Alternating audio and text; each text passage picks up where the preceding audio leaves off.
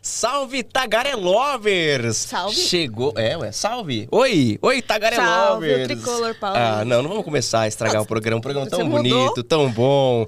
Chegou Tagarelovers. o dia mais esperado da semana. Sextou e a gente tá aqui no Tagarelando. Sempre. E aí? O programa de hoje promete, hein? Promete, porque o mês de junho é um mês muito especial. Mas depois a gente fala mais, né? Vamos lá. Enquanto isso, enquanto a gente não apresenta a nossa convidada de hoje, a gente quer pedir muito para que você curta, compartilhe, ative aí o sininho das Inscreva notificações. no canal, ajuda Isso. nós. Comenta aí. E a gente também tá no Spotify, no Apple Podcasts e no Amazon Music, gente. Então, se você não puder assistir, você ouve treinando, vai lá dá uma corridinha e dá essa moral pra nós, né? Estamos em todas ou quase todas as plataformas. Você que está chegando hoje aqui, seja muito bem-vindo. A gente espera que você curta o papo, sinta-se bem, sinta-se à vontade. E você que já é nosso Tagarelover, um beijo e obrigado, né? É isso. Vamos começar então? Bora. Bora tagarelar que o programa hoje tá bom. Vamos lá.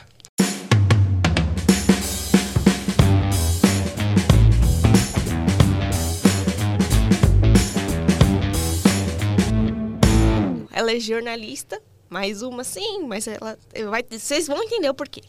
Ela é jornalista há 20 anos. Ela começou a carreira dela no grupo Bandeirantes, lá em Brasília, veio para São Paulo para Record em 2010.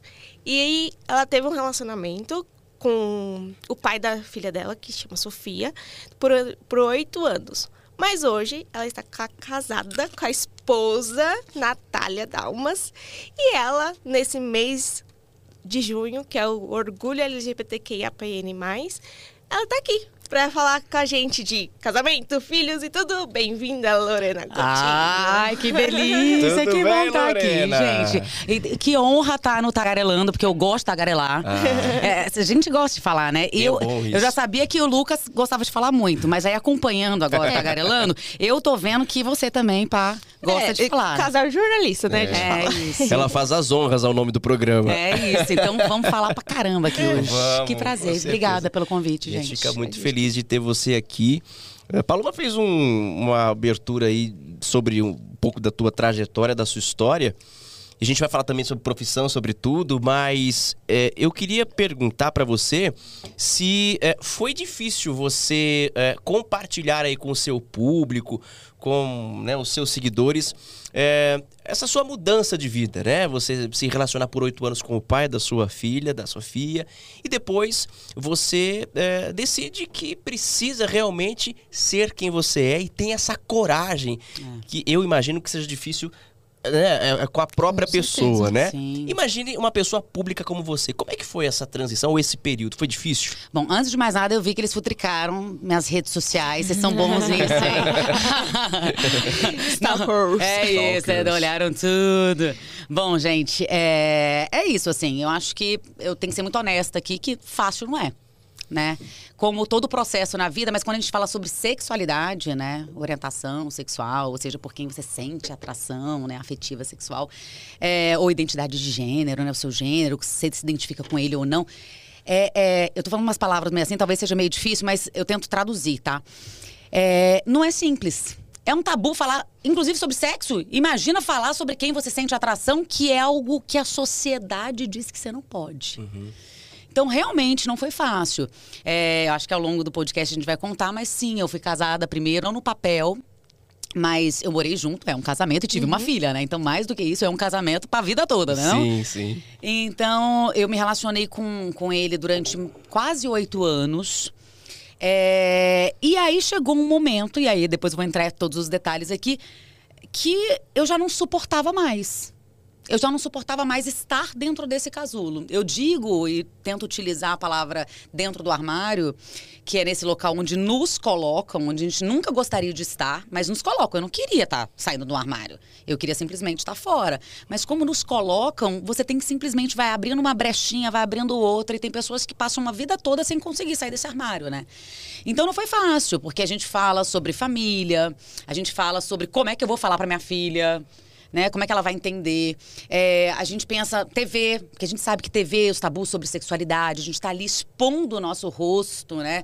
A mulher branca, é, loira, sabe, que chega todo esvoaçante. Como assim ela é lésbica? Porque tem até um estereótipo da suposta mulher lésbica, né?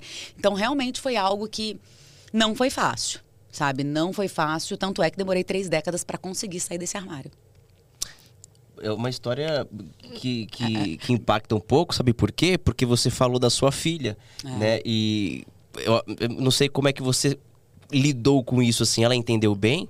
Pois porque é. é. uma criança, né? Sim. E explicar isso ainda é mais difícil, não é? Sim. É, na verdade, assim.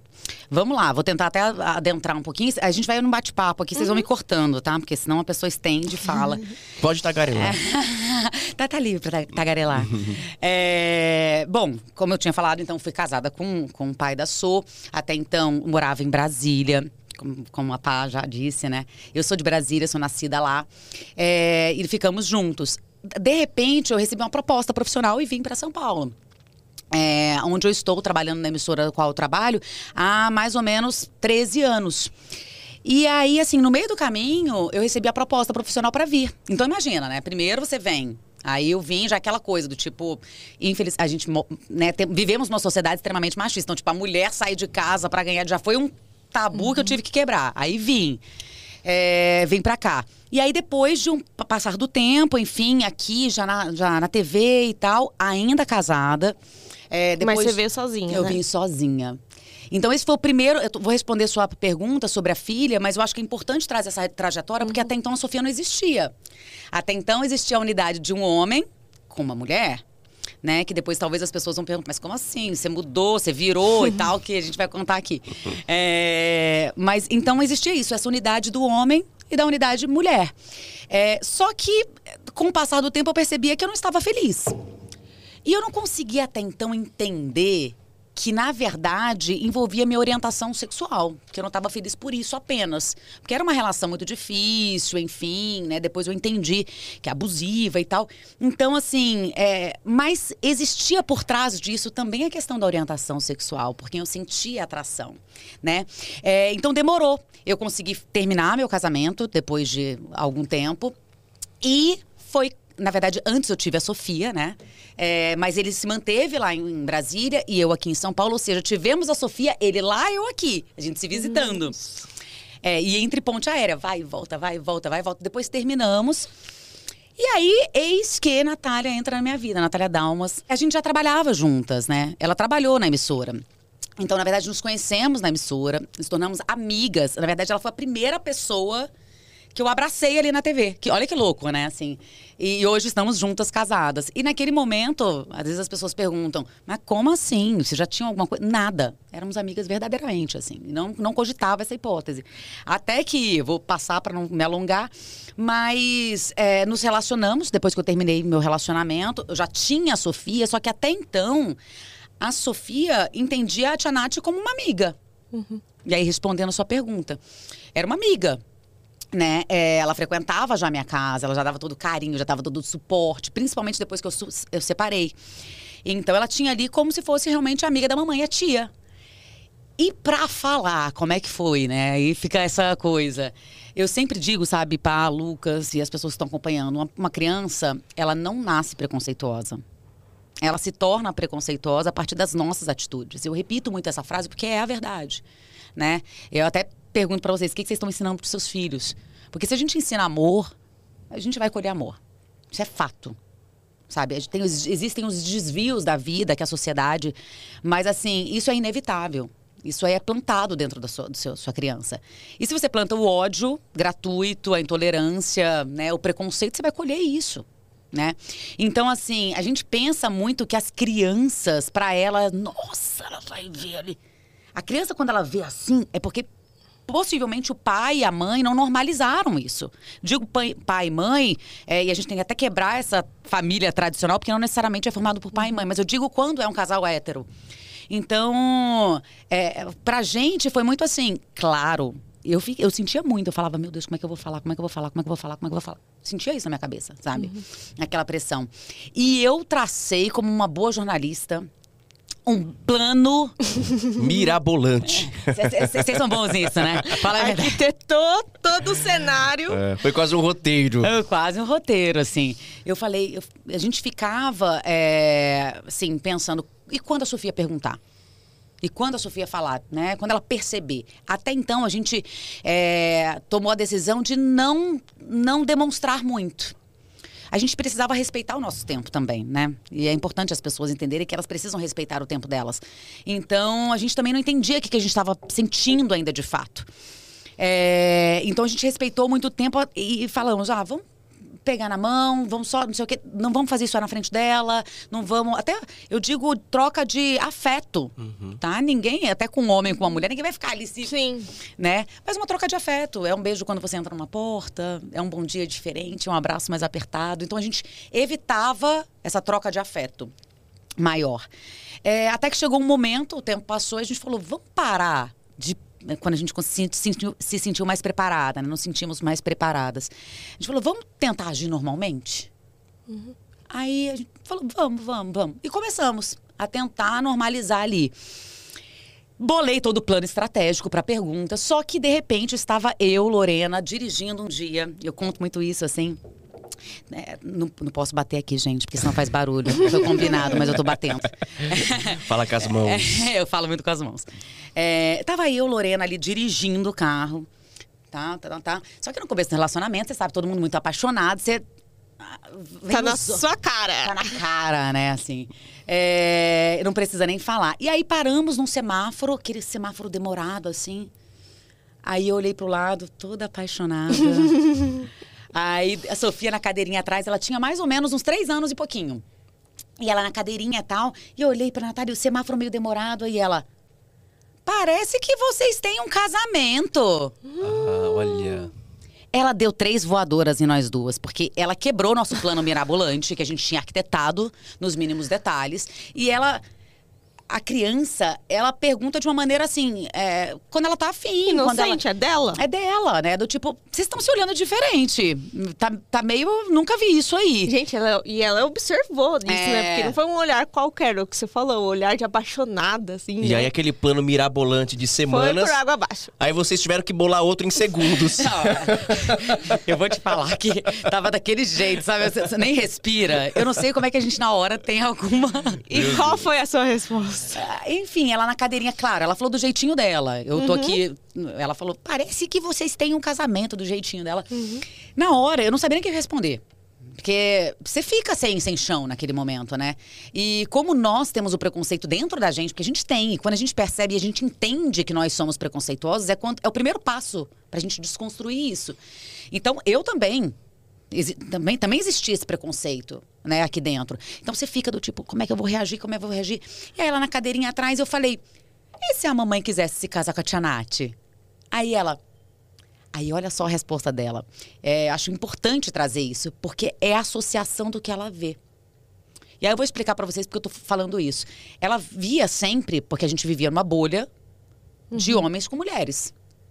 A gente nem se permitia estar, talvez, na bolha de outras pessoas, de duas mulheres, de dois homens, né? De uma pessoa Ainda trans, mais anos travesti. atrás, né? Que era mais... É isso. Então, assim, é... E até numa brincadeira. Que às vezes as pessoas falam, tá, mas eu não tenho mesmo amigo, não tenho nenhuma amiga lésbica, o que, que eu faço? Às vezes você desconstrói numa brincadeira, assim. Você tá brincando ali do, do, do Ken e da Barbie, você pode falar, ah, ela tá namorando com a menina tal. Então, não necessariamente você precisa ter um amigo. Então, normalizar isso. Então, olha a resposta dela.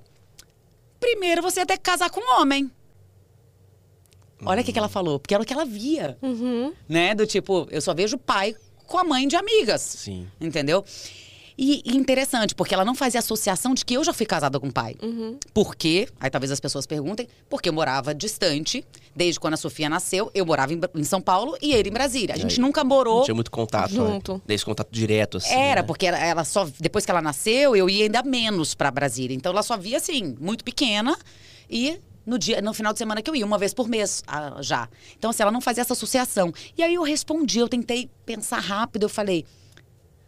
Mas e se a mamãe. A mamãe não fala pra você, filha, que o que importa é o amor quando duas pessoas se amam? Eu sempre trago essa linguagem do amor, sabe? É o que eu sempre tento falar. E aí ela falou: Mamãe, você ama a Tia Nath? E eu falei, nossa, ela chutou pra eu fazer o gol. Eu sou apaixonada. Aí eu falei, eu amo muito. E aí ela, juro, gente, uma criança de três anos e pouco, ela parou uns três segundos, eu acho que ela tava pensando. Hoje eu percebo isso, na hora eu não percebia nada, eu tava super assim. Tremendo. É. Aí ela parou uns três segundos e ela. Tia Nath, você ama a mamãe? Aí ela. Uma Importante entrevista. saber, né? Uma Reciprocidade. entrevista. Ela pegou o microfone e falou, agora eu vou gravar, né? Não, Uma é bom entrevista. saber, né? Porque aí a Nath fala, não. Aí acabou. Acabou. É, e aí a Nath falou, amo demais. Aí ela parou assim, super feliz. Então vocês podem se casar. Aí ela, agora eu vou abaixar a cabeça que vocês podem dar um beijo, mas eu não vou ver. A gente fingiu que beijou, porque ninguém vai beijar ali no meio do carro, né? Assim, tá dirigindo. Eu falei, já beijamos. Ela, gente, a gente. Eu prometo, a gente nunca mais falou sobre o tema. Claro, a gente fala sobre o tema porque a gente fala sobre preconceito. Eu sou uma pessoa que. Eu sou ativista, então eu né, prego muito, falo muito sobre diversidade, inclusão. Então a gente fala sobre isso. Mas a gente nunca mais precisou explicar de fato, entendeu? Pra ela bastou. Porque eu acho que é isso, a gente foi normalizando. A gente, por mais que a gente tivesse, as duas estavam fechadas, chegou um momento que a gente começou a agir naturalmente. Sim. E a criança vai entendendo isso. E ela, a, a ela, ela descobriu sozinha, né? A verdade é essa, né? Ela eu- foi percebendo coisas e ela mesma E eu acho que descobriu. o que foi legal foi que, assim, ela meio que entendeu que ela deu a permissão pra vocês ficarem juntos. Então, assim, ela falou assim: ah, não, ficaram porque eu deixei, né? Então ela Passou sente pelo naquela crivo. importância. Esse de, crivo é importante, Aí né? agora sim eu falei, ah, vocês podem se beijar e só com a palavra dela que vocês podem. Eu acho que é isso que se torna mais importante. Inclusive, esse- esses dias eu tava vendo um, um vídeo de vocês que você falou, né, de perguntar pro filho e ela mesma respondeu. Ela falou assim, gente, não mintam pros seus filhos. E isso é a maior realidade, porque a gente, quando tá escondendo uma coisa, a gente tá ensinando o quê? Uma mentira. E você fala tanto pra criança, não mente, não mente, mas você tá mentindo sobre quem você é. Então é isso. É importante de você independente de 99,9% achar que tá errado, você tem que ensinar que dentro do seu lar, dentro da sua casa, ali tá tudo permitido, porque é. Desculpa, Eric. Isso foi você, eu achei que era um efeito sonoro. Eu também! Fui eu. achei que o Eric tava assustando a gente. Porque ali ela pode se expressar, ser o que ela é, e até pra ela, quando ela definir a sexualidade dela, Sim. quando ela se sentir à vontade, ela saber que ela vai poder falar com a mãe dela, porque a mãe dela falou com ela antes, né? Exatamente. É, a gente ensina muito sobre isso, sobre o respeito, sabe? E é engraçado como a criança, ela capta isso, É. né? Assim, a Sua é uma pessoa que, é, assim, não porque é minha filha, mas ela realmente tem uma cabeça muito aberta. E não só para duas mulheres lésbicas, sabe? É respeito de uma maneira geral, né? Com pessoas pretas, com pessoas, sei lá, é, comunidade indígena. Ela tem um olhar é, muito voltado para todas as pessoas, sobre a diversidade humana, porque eu digo que nós somos muito diferentes, todos nós. E talvez é isso que nos torne tão iguais, a nossa diferença, que a gente possa entender e respeitar né, a individualidade de cada um, né? E que um dia esse tabu aí sobre a sexualidade humana, né, caia por terra e a gente possa simplesmente ser, viver e existir, né? Acho que é isso. Cada um no seu, cuidando da sua vida, né? De É. preferência. Só um recado.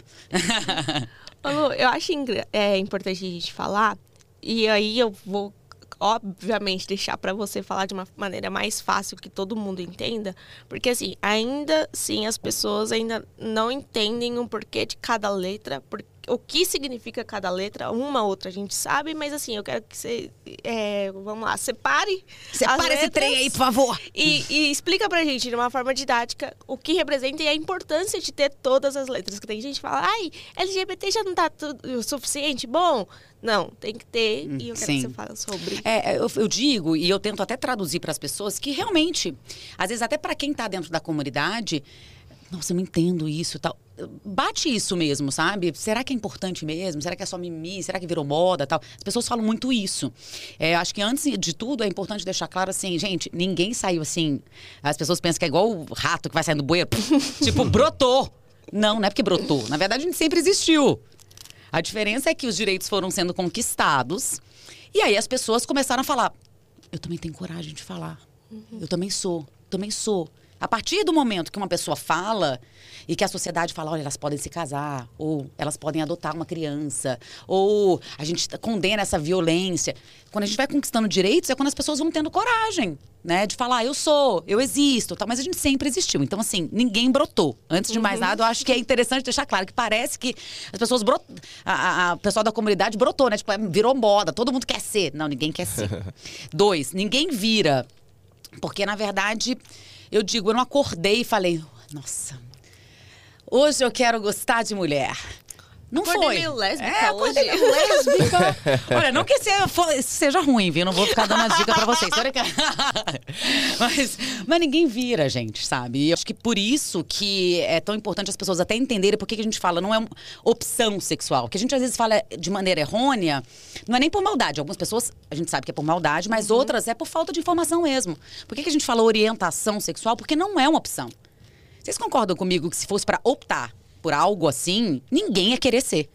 Eu jamais ia querer fazer parte, ser lésbica, sabendo que a gente vive numa sociedade extremamente preconceituosa. É, há uma carga para se enfrentar, né? é totalmente contraditório. E isso eu ainda dentro do meu privilégio, por ser branca, por ser lourinha, por trabalhar na televisão. Então, assim, imagina as pessoas pretas, trans. Então, assim. Tô falando de, né? Então, ninguém ia querer. Então, isso é super contraditório. Por isso que a gente até.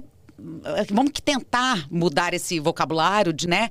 Que opção para orientação. Orientação, que é o correto. E aí, sobre a comunidade, eu digo que é, até então era GLS, né? Era gays, lésbicas, simpatizantes. Simpatizantes eram aquelas pessoas que, na verdade, é isso. Héteros que estavam mais abertos, é tipo como se fossem os aliados.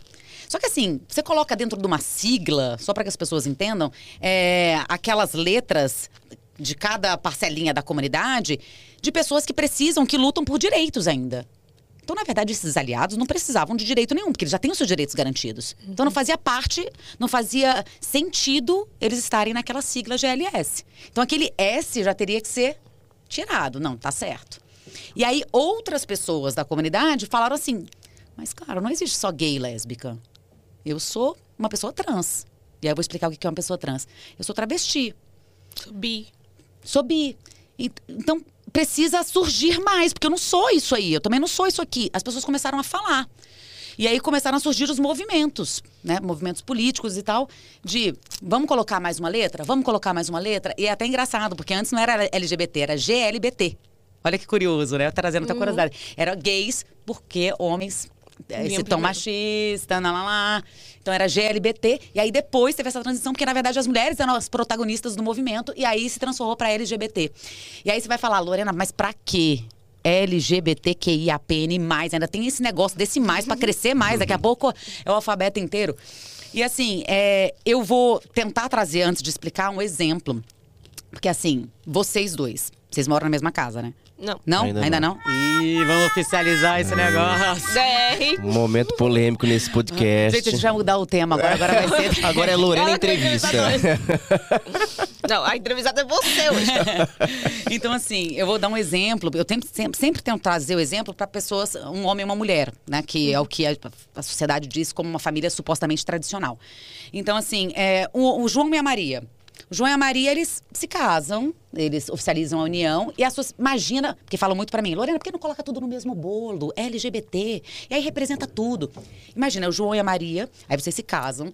Aí o João e a Maria vão para a mesma casa, estão super apaixonados. E aí a sogra, todo mundo, a sociedade fala assim: coloca tudo no mesmo bolo, apartamento, é, seus bens, seu carro tal. Só que aí o João e a Maria se separam. E aí, de repente, vocês não colocaram nada no papel, vocês colocaram tudo no mesmo bolo que mandaram vocês colocarem. E imagina. Vocês sabem como é que vai terminar essa história, né? Tira porrada e bomba e caso do Cidade Alerta. Exatamente. É mais ou menos isso. Vai dar ruim. Vai dar ruim. Então, assim, é, por que, que é a importância de se colocar no papel o João e a Maria? Para ter cada um seu direito garantido. E eu faço essa. é, é, eu tento trazer esse exemplo para que as pessoas entendam por que a importância de cada letra. Porque se eu, mulher lésbica, se uma pessoa intersexo, se outras pessoas não representadas ali, se não tiver tudo muito bem no papel, ela não vai ter seus direitos garantidos. E o direito é o quê? Ah, um acesso à saúde, né? Enfim, é, é, tem, tem N situações que ainda precisam garantir os seus direitos. Então, por isso precisa. Então, essa é a primeira explicação.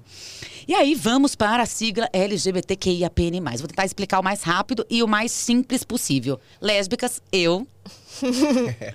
mulheres que sentem atração afetiva sexual por mulheres. É, LG, gays, homens que sentem atração afetiva sexual por homens. LGB, bissexuais. Então são pessoas. O B é muito interessante, que vocês talvez com, cause uma confusão e as pessoas ainda se confundem muito. Que no fundo, bissexual e pansexual, ao contrário do que muitos pregam e imaginam, é a mesma coisa. Só vai mudar a questão da temporalidade, eu vou explicar para vocês. Bissexuais surgiu antes do pansexual. Então, bissexuais, até então, a sociedade imaginavam que eram pessoas que gostavam de homens e mulheres. Uhum.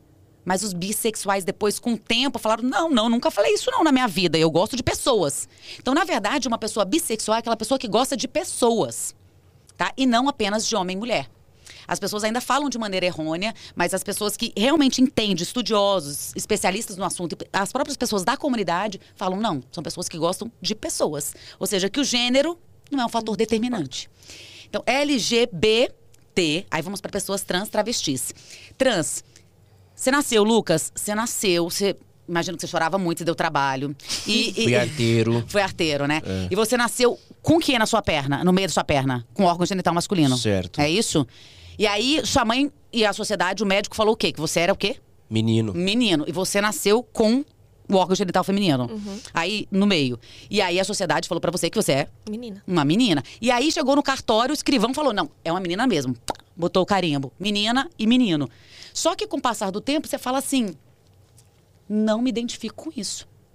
Não me identifico. Porque no fundo você não tem nem voz para falar e já falaram que você era um menino e você que era uma menina.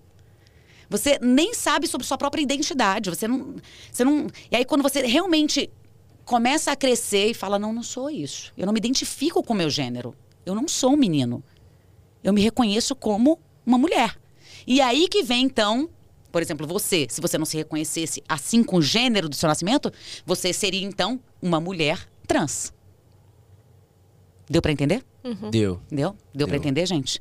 Vamos supor, você nasceu né, com um órgão genital masculino, hum, feminino e falaram que você era uma mulher, é, mas você não se identifica assim, você se identifica com o gênero oposto, então você vai ser um homem trans. Uhum.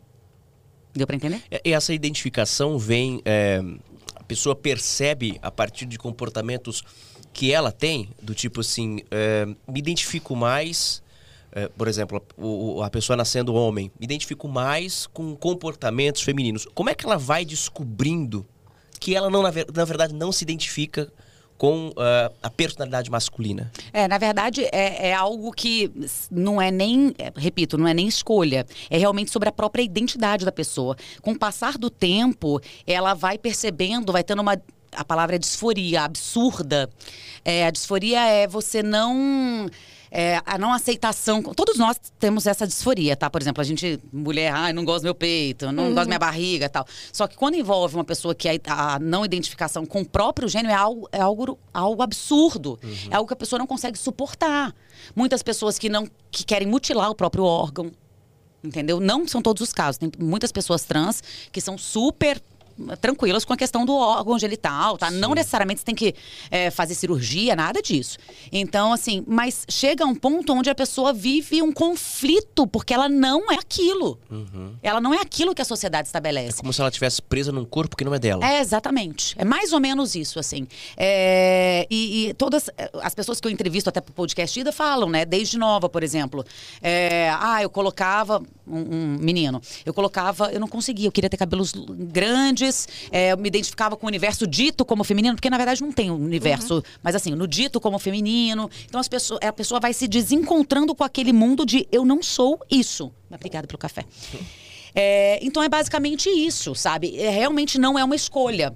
É você reconhecer a sua própria identidade. Talvez a gente nunca vai conseguir, e eu, Lorena, tento trazer para as pessoas, mas eu nunca vou conseguir falar como uma pessoa trans. Porque Sim. eu não sou uma pessoa trans. É. Só a própria pessoa vai poder falar, né? Uhum. Que, que, mas assim, é, é, basicamente isso. É quando você reconhece a sua identidade, quando a gente tem voz para falar sobre a nossa identidade. Por exemplo, você se entende como um homem. Sim. Então por isso que você não tem essa dúvida. Entendi. E, e me parece, pela tua descrição, que o conflito dessa pessoa é infinitamente maior do que o conflito de uma pessoa que se reconhece como lésbica ou como gay. Porque, na verdade, ela não tem. Ela não se conforma com o que ela vê no espelho, É, né? porque é uma coisa dela. Porque tem pessoas trans que gostam do outro sexo normal, porque, né, não é. Ela não. Eu, eu li, posso estar É, errado. é, né? tá pode É porque é uma coisa é orientação vezes, sexual, é, outra coisa é tipo identidade assim, de eu me- gênero. Me, vejo como homem, mas eu quero ficar com homem. Sim, Entendeu? sim, sim. Tipo assim, eu sou uma mulher, quero ficar com homem, mas eu quero me vestir como homem, eu quero ser um homem É, também. Porque essa né? questão da pessoa que, que é trans é, é muito difícil, por isso que você falou, porque deve ser realmente muito difícil se olhar no espelho e não gostar do que vê, ou não se É. reconhecer daquela forma. E aí eu acho que o enfrentamento do preconceito é muito maior, porque não são todas as pessoas, mas algumas tiram coragem para poder realmente seguir aquilo que elas querem. Então, ou vai retirar o seio, ou enfim, não é? E É. ocorre de fato essa transformação. É, porque as pessoas pensam assim, ah, é bem isso, tipo, eu não quero ser. Na verdade, a pessoa não é. É como realmente a sociedade estabelecesse, ela impõe, porque gênero é uma construção social. Assim como o calendário que a gente vê ali, o calendário que a gente olha, 1, 2, janeiro, fevereiro, março, isso é uma construção. A sociedade que criou esse calendário. Entendeu? O gênero também é, é uma construção social. Então a pessoa fala assim, mas eu não sou isso. Não é que eu não quero ser, eu não sou. Eu nasci, a sociedade disse que eu sou, mas eu não sou. Entendeu? Então é realmente um conflito muito grande interno. E você falando, é, obviamente, né? Cada um tem sua vivência, então a gente não, não compara do tipo, ah, eu sofro menos, sofro mais, mas pensando na sociedade, que é a sociedade que pelo 14 ano mais mata, né, pessoas da comunidade LGBTQIAPN+, e principalmente o público, né, pessoas trans, travestis, então realmente é algo muito cruel. É. É algo muito difícil. É porque mexe com o visual, né? E o visual todo mundo vê, você tá exposto. Então é, por É. isso que eu acho que pra pessoa deve ser difícil realmente sair na rua É. muitas vezes, né? Por isso que muita gente, como você disse, demora muito pra se É. reconhecer assim, porque sabe que vai sair na rua, vai ser apontado. Isso ser apontado dos males o menor, né? Tem gente que é agredida no meio da Sim. rua, que sofre Morto. violência, morto. Nem todas as né? pessoas fazem. É, é, necessariamente você tem que fazer uma tra- transição e querer se vestir como, por exemplo, você, uma mulher, né, uma mulher, se fosse uma mulher trans, como uma mulher, não necessariamente, tá? Uhum. Mas a grande maioria realmente quer se reconhecer, se vestir e tal. Certo. É, então, quando a gente fala quando a gente tem uma maior passabilidade, ou seja, eu tenho uma passabilidade, passabilidade ótima. É, Pra mim, né? É um privilégio, porque eu sou uma mulher, repito, loura, branca. é, então, assim, ninguém pensa que eu sou lésbica. Então, sofrer preconceito, isso, isso é triste falar isso, mas é, é um privilégio. E a pessoa trans é a mesma coisa. Então, se a pessoa tem uma maior passabilidade, vamos supor que ela parece mais com um homem, ela vai sofrer menos. Certo. Agora, se, por exemplo, ela fez essa transição, tomou hormônio depois de muitos anos, ela não tem uma passabilidade, ou seja, ela não se parece com aquilo que a sociedade estabelece como homem, ela vai sofrer muito. É muito sofrido, sabe? As histórias que eu tenho são muito sofridas. Enfim, vou continuar. Pessoas trans, aí travestis, que também tá na letrinha T, tá? O que, que é uma. Como é que é? A gente vê muita linda quebrada, né? Né? Eu não sou homem nem sou mulher, eu sou travesti. É quase que um ato, é um ato político, assim mesmo. É, é só importante deixar claro que é isso, é uma identidade feminina de uma pessoa que também não se reconhece com gênero, então não vou nem explicar a mesma coisa, que ela não se reconhece. Mas uma pessoa trans, é uma pessoa, ela nasce com um órgão, ela não se reconhece assim, e ela se reconhece com, órgão, com, com gênero oposto. Travesti, não. Uma, sempre no feminino, tá? É, ela nasce, não se reconhece com gênero, mas não necessariamente se reconhece como mulher. Ela se reconhece como travesti. É uma identidade feminina. É, é, é difícil entender, É. né? É um pouco. É. E é Eu- importante você falar que é sempre uma travesti. né? Exato. E Muita pelo amor fala. de Deus, tirar do vocabulário traveco. É, é. porque, assim, Pejorativo. pejorativo, Falam muito. horrível, né? É. Assim, é algo totalmente transfóbico, né? Uma fala transfóbica, é, enfim, inaceitável. É um pouco difícil mesmo compreender, sabe? Mas é, e eu digo que é, só você realmente sendo e, e existindo para talvez conseguir é, falar de fato né, o que, que você é. Mas basicamente é isso, uma identidade. A pessoa não se reconhece com gênero atribuído no nascimento, mas não necessariamente ela se reconhece com, né, com homem, não, mas como mulher, mas sim como travesti. É quase que um ato político. Se transformou também num ato muito político. Tá? Então, LGBTQ, queer. Olha o nome, né? Já é difícil. Tudo aquilo que não se enquadra, que não se encaixa dentro da. Meio difícil falar isso, mas cis heteronormatividade. O que, que é isso? A Lorena, putz, tá ficando difícil. Lorena, vou pegar um caderno para anotar, Lorena. É, é, cis, uma pessoa cis. Eu sou uma pessoa cis, você é uma pessoa cis, você é uma pessoa cis. É porque a gente nunca quer saber, porque você não tem que se preocupar. Vocês nunca tiveram que se preocupar com Uhum. isso. Então vocês nem sabem que são uma pessoa, uma pessoa cisgênero. É, se você se reconhece com o seu gênero, se você nasceu e você reconhece com aquilo, você é uma pessoa cis, cisgênero. Então você é uma pessoa cisgênero, Uhum. eu também. Eu também, porque eu me reconheço. Eu me reconheço com o meu gênero atribuído no nascimento. Então eu sou uma pessoa cisgênero. Eu sou uma pessoa cisgênero, mas eu sou lésbica. É, é- é confuso, né? É. É, e, e heteronormatividade, uma pessoa que sente atração afetiva, sexual, né? Hétero. Ou seja, homem e mulher. Então tudo aquilo que quebra disso, da pessoa não se reconhecer com gênero, e também a pessoa é, sentir atração afetiva sexual não ser pelo sexo oposto, né? É, aquilo que a sociedade impõe, é uma, pode se identificar como uma pessoa queer. E é, e é importante deixar claro que a própria pessoa é quem se identifica. A própria pessoa fala. Eu me identifico como uma pessoa queer. Eu sou queer. Entendeu? É a própria pessoa que se auto-identifica. LGBTQI, intersexo. É, eu sei que é difícil os nomes e ninguém precisa. Eu sempre deixo claro. Vamos dar um respiro aqui para as pessoas não, não desesperarem. Que ninguém precisa pegar o caderno, sabe, Lucas? Sim, claro. e, e- e se a- nossa, eu preciso me debruçar para poder estudar.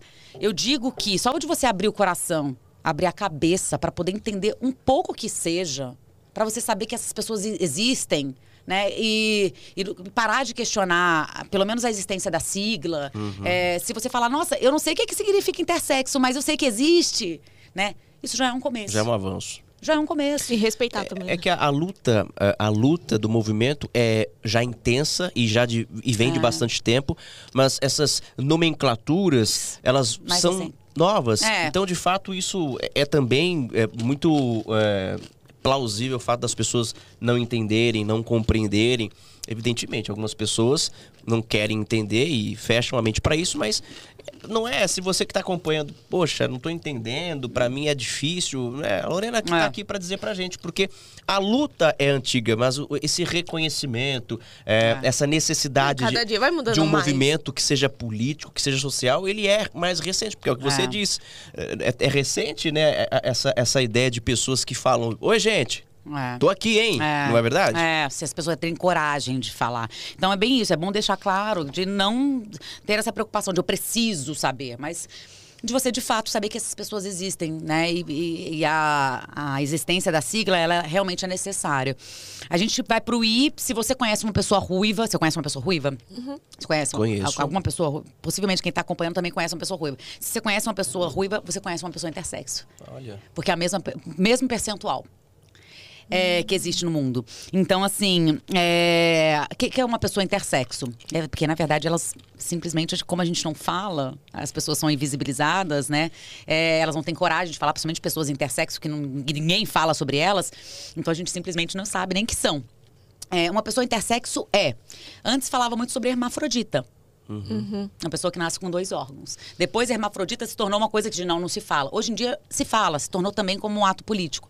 É, mas não necessariamente uma pessoa intersexo é uma pessoa hermafrodita. É bom deixar claro que é uma pessoa que nasce com características e aí eu vou dar um exemplo para facilitar.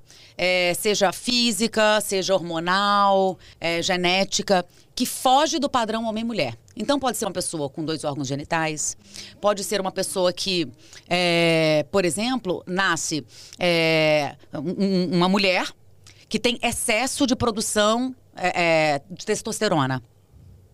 Tem a voz mais grossa. Testosterona que vai fazendo o corpo todo. Pelo. é, e tem outros fatores. Por exemplo, eu entrevistei uma mulher que é isso. Ela, ela se identifica como uma mulher intersexo, porque assim, nasceu com órgão genital masculino.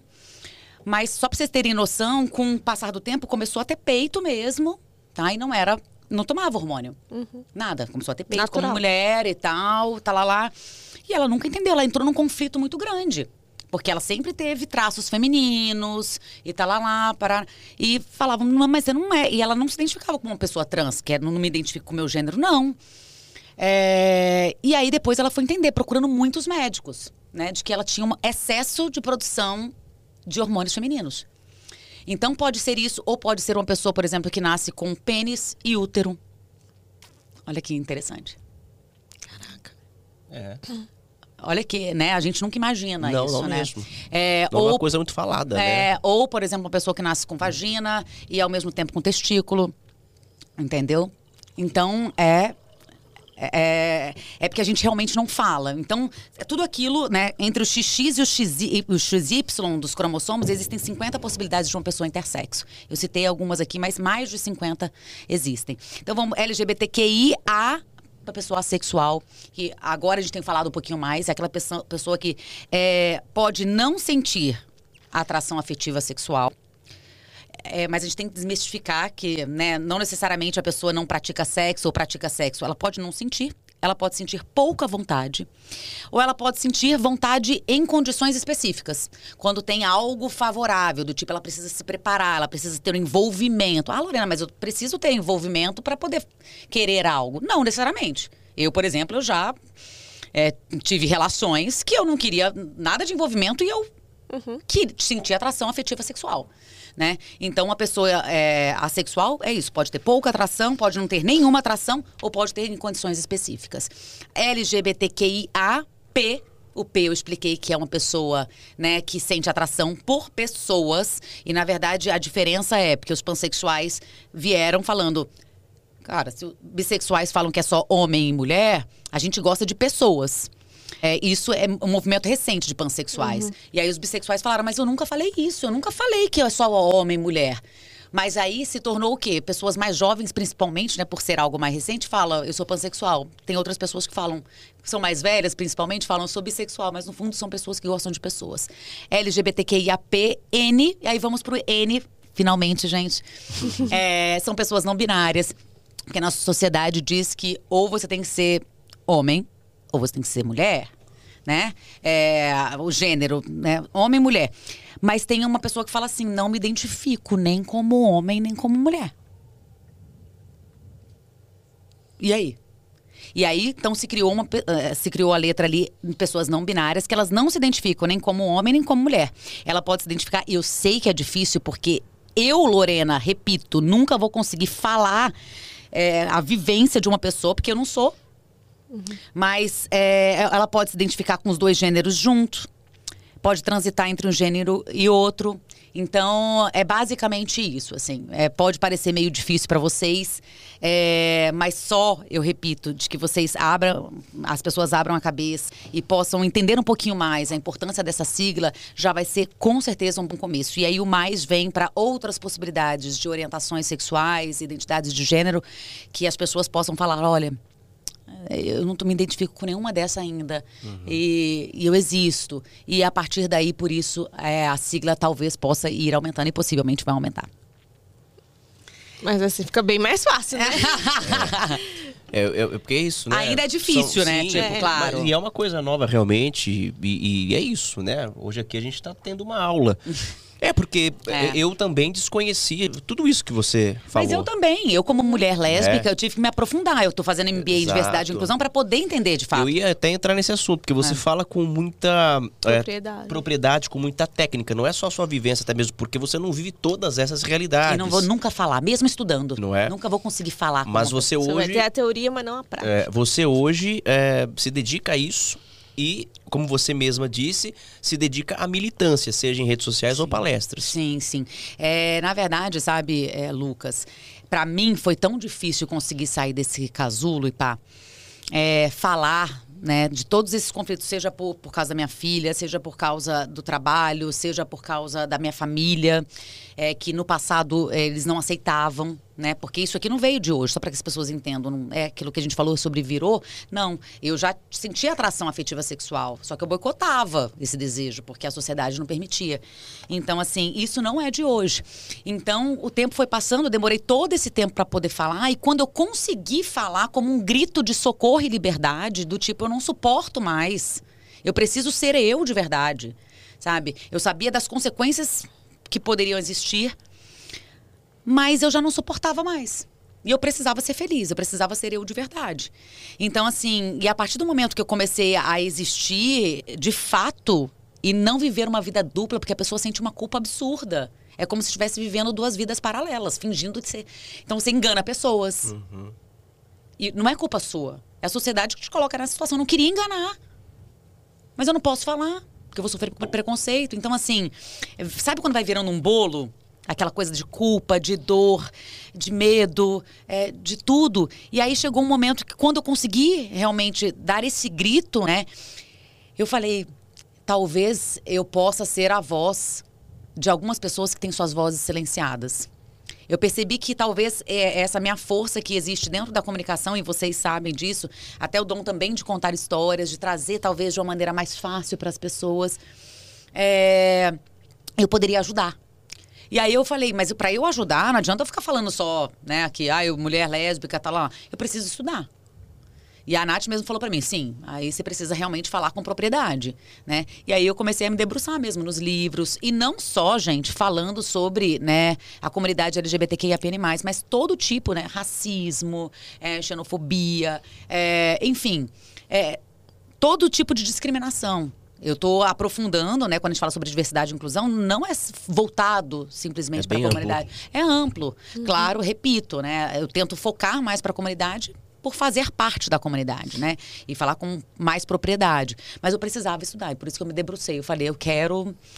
é, se tornou realmente um propósito, sabe? É, e, e quando a gente faz as coisas é, por amor, e quando a gente faz as coisas porque nós somos aquilo. É, é, parece que nos leva, é quase que uma maré que vai levando a Natural. gente. É natural. Ô, Lô, e você falando assim da, da- das siglas, e aí eu acho que é uma dúvida que até a pessoa de casa. Hoje você se identifica como lésbica, mas você já teve relacionamento com homem. Então, você poderia ser pan também, ou você hoje se classifica só como lésbica? Ah, Isso é muito engraçado, né? Porque eu sempre trago isso. É, de eu sou uma mulher lésbica, eu sou uma mulher lésbica, sou uma mulher lésbica, mas conversando com a Nath, até na minha individualidade, assim, é, eu acho que eu sou uma pessoa aberta para gostar de pessoas. É, minha militância vem como uma mulher lésbica porque eu realmente sinto atração afetiva sexual por mulheres. Mas eu não descarto a possibilidade, por exemplo, sei lá, se eu me apaixonasse, eu nunca me apaixonei. Mas sei lá, por mulher trans, eu já encaixaria, então, talvez. É, talvez não, dentro da é, pansexualidade. Eu não descarto. Eu me apaixono pela figura da mulher. É só um exemplo, viu, Nath? Ela te ama.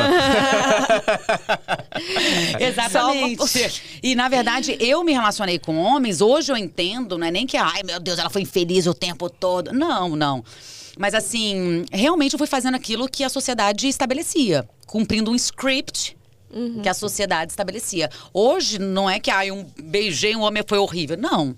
Entendeu? Não- Não vou beijar hoje, mas assim, eu digo no passado quando eu beijei. Mas eu não jamais conseguiria ter aquela vivência do tipo, jamais não, ninguém fala nunca jamais na vida, né? Mas assim, eu não consigo me ver tendo vontade de ter uma vivência ao lado de um homem. Sabe? De um dia de acordar, de. Não, porque eu sinto atração afetiva, não é só sexual, afetiva. O meu dia a dia eu gosto de estar, acordar, tomar um café.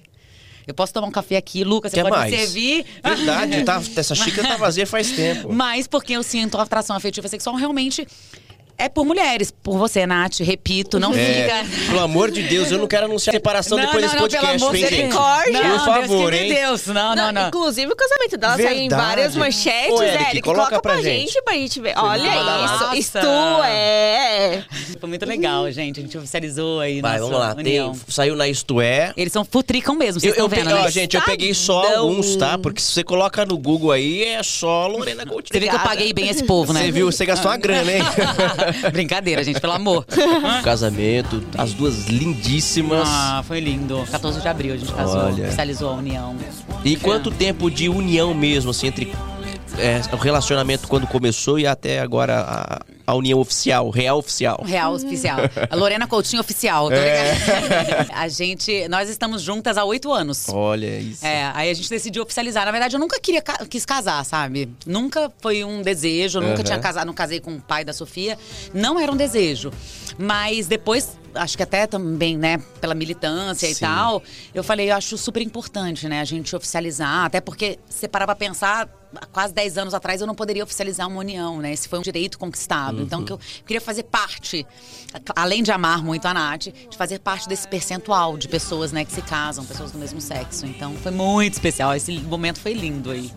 Ô Lorena, me bateu uma dúvida você falando aqui sobre é, a questão de enfrentar o mundo, encarar ali o preconceito e o momento em que você decide sair do relacionamento com o pai da, da sua filha, é, para ele, quando você tocou nesse ponto da separação, você falou que estava insatisfeita com o relacionamento ou você jogou a real para ele ali, você foi bem aberta, bem franca com ele? E como ele reagiu?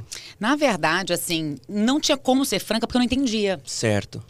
Eu já tinha, né, eu já tinha, inclusive, beijado mulheres. As pessoas perguntam, ah, a Dati foi sua primeira? Não, eu já beijei mulheres. Mas, assim, como é, no passado minha, eu ouvi do, né, da minha família, não destrua a minha família, não hum. acabe com a minha família, isso com uns 20 anos, quando eles descobriram que eu tinha beijado uma mulher, meu pai falou, não destrua a minha família, não acabe com a minha família. Então, como é que eu, Lorena, entrando, tá na faculdade, entrando no mercado de trabalho, não sei o que, tá lá, lá, você vai querer destruir sua família? E, na verdade, como é que eu iria destruir com amor, né, gente? Mas enfim, na época eu não tinha essa consciência. Então eu parei, é como se eu boicotasse aquilo e falasse: não, não posso viver isso, eu tenho que viver aquilo. Então, assim, respondendo a sua pergunta, eu não tinha como falar para ele, porque eu não sabia. Eu não sabia mesmo. Você tinha assim. medo. Eu sabia que eu sentia uma vontadezinha e tal, de vez em quando. Tipo, se eu saísse, né, a, poderia sentir uma atração por mulheres e tal. Mas eu, não, eu tava presa naquele. Presa não, né? Assim, eu não saía, principalmente porque era uma relação muito fechada. Então não me permitia viver absolutamente nada, entendeu? Então não tinha essa é, poder falar. Sim. Então a gente terminou porque a relação realmente estava desgastante, não estava legal já há muito tempo. Então finalizamos e tal, e infelizmente ele não quis manter contato. Ah. Ele já não quis, independentemente de qualquer coisa. Então, de, quando ele descobriu, que eu nem sei como é que descobriu, obviamente pelas redes sociais, não sei o que, tá lá, nunca falei. Uhum. Nunca. Uhum. É, eles realmente foi assim, de não falar mais comigo e tal, e de, inclusive, até depois, é, de mandar recado pela filha, teve um, hum. umas coisas assim, sabe? É importante a gente até trazer isso, porque talvez muitas pessoas estão vivendo nessa é. situação. É muita coisa para administrar, né? É. E pra você ver como é que é o preconceito. Às vezes o preconceito vem de pessoas tão próximas, né? Essa história é importante, porque é muito forte. Ela, ela voltou e ela tava sentadinha assim no sofá. E aí, de repente, ela, mamãe, preciso falar um negócio para você. Aí eu, Tipo, sabe quando ela tava, tipo, querendo vomitar aquilo? Uhum. E aí eu falei, oi, filha. Aí ela. O papai disse que é, eu, eu uso um sapatinho e você usa um sapatão. Putz. Mas eu não quero usar um sapatão quando eu crescer. Minha filha não sabia a qual cor... o significado de sapatão. A conotação aí, né? Né? Que sapatão hoje a gente até fala com um motivo também, né? Uma questão política. Eu falo sapatão e tal, mas ele sendo utilizado de maneira pejorativa. Então, naquela hora, me doeu na alma, assim, porque eu falei, como é que uma pessoa assim engana a própria filha? Eu não tô aqui é, é, querendo falar mal, né? É, do pai da Sofia, nada disso. Muito pelo contrário, tem muito respeito. Mas é importante a gente trazer isso, né? O que a gente está construindo para os nossos Foi filhos. Foi totalmente do que você tá, diferente do que você estava ensinando para ela. Exatamente. Casa, né? E naquele momento meu chão desabou. Eu tentei manter assim a calma e fal falei para ela: "Filha, você sabe qual é o significado? Assim, eu queria cair em lágrimas." Ou pular no pescoço dele. que bom que tem a distância. É. Mas assim. Não, a segunda opção, talvez. Mas assim, eu respirei fundo e falei, filha, você sabe qual é o significado de sapatão? E aí ela olhou para mim, ela era pequena, cinco anos mais ou menos. E aí ela falou, é um sapato muito grande. Tadinha. Aí, é, aí eu falei, é um sapato muito grande mesmo, mas tem outro significado. São duas mulheres que se amam demais, tipo eu e a Tia Nath. Então, quando o papai falar esse tipo de coisa, ele não vai falar mais, porque a mamãe vai falar com ele e ele não vai falar. Mas se algum dia ele falar isso novamente, você fala: Papai, a mamãe está muito feliz usando um sapatão grande. Ela nunca esteve tão feliz. E ponto não... final. E ponto final. Então, assim, é isso quando eu falo que o preconceito às vezes vem e a gente não pode permitir. é, lembrando, é importante deixar claro que é, qualquer ato assim, isso é crime. Né? É considerado crime. Então, pelo amor de Deus, vamos tirar esse ódio do coração. Vamos disseminar amor por aí, né? Ô, Lorena, a gente tá com o tempo já encerrando. Eu queria falar rapidamente, passar rapidamente pela carreira da Lorena. Você vai ter que voltar aqui outra Ah, vez. eu quero, eu quero. Você vai cara. ter, né? Tá. Porque tem muita coisa pra falar. Mas assim, você é uma das grandes contadoras de histórias eh, do país. Trabalhou muito tempo ali com o Geraldo Luiz, viajou o Brasil, conheceu pessoas. E você faz um trabalho incrível na televisão hoje, pessoal. Balanço geral todos os dias, Lorena Coutinho. Eu queria que você me dissesse quais são os seus planos eh, profissionais, assim. O que, que você ainda quer realizar. E ela é podcaster também. É, a gente não tá? teve nem tempo de divulgar, mas pode É. falar no final aí também. Você, podcaster, é, o que, que você espera da televisão, fora da TV, ou, ou juntando tudo? Na comunicação. É. É isso. Na verdade, assim, eu, eu faço com muito amor isso, né? Contar histórias. Eu acho que realmente, não sei se é a palavra dom, mas eu tenho isso. Eu acho que, é, modéstia à parte, é um fator positivo meu, que eu consigo. é, sentir verdadeiramente e passar isso, né, para as pessoas. Então, talvez isso, esse recado chegue para as pessoas de uma maneira real, sabe? Que eu não simplesmente chego na casa da pessoa, leio ali a, e passo. Não querendo falar que os, os meus colegas façam isso, mas eu tenho, acho que esse. Essas, esse- É uma sensibilidade. é, acho que é uma sensibilidade, sabe? E de conseguir passar. Então, o que eu espero, né? é Isso, eu já passei ali em vários programas na TV, né? De todos os Cidade Alerta, já fiz é, Fala Brasil, é, de tudo um pouco. É, mas o que eu espero, primeiro, assim, eu gosto muito de viajar. Não quero mais viajar que nem louca que nem eu viajava, pelo amor de tem Deus. uma esposa pra cuidar, É, gente. Mas assim, eu gosto muito de viajar para contar histórias. É, e o que eu espero é tentar conseguir aliar, né? Como eu estou fazendo, mas tentando difundir cada vez mais é, a televisão é, e poder trazer a linguagem da diversidade e da inclusão para dentro da televisão.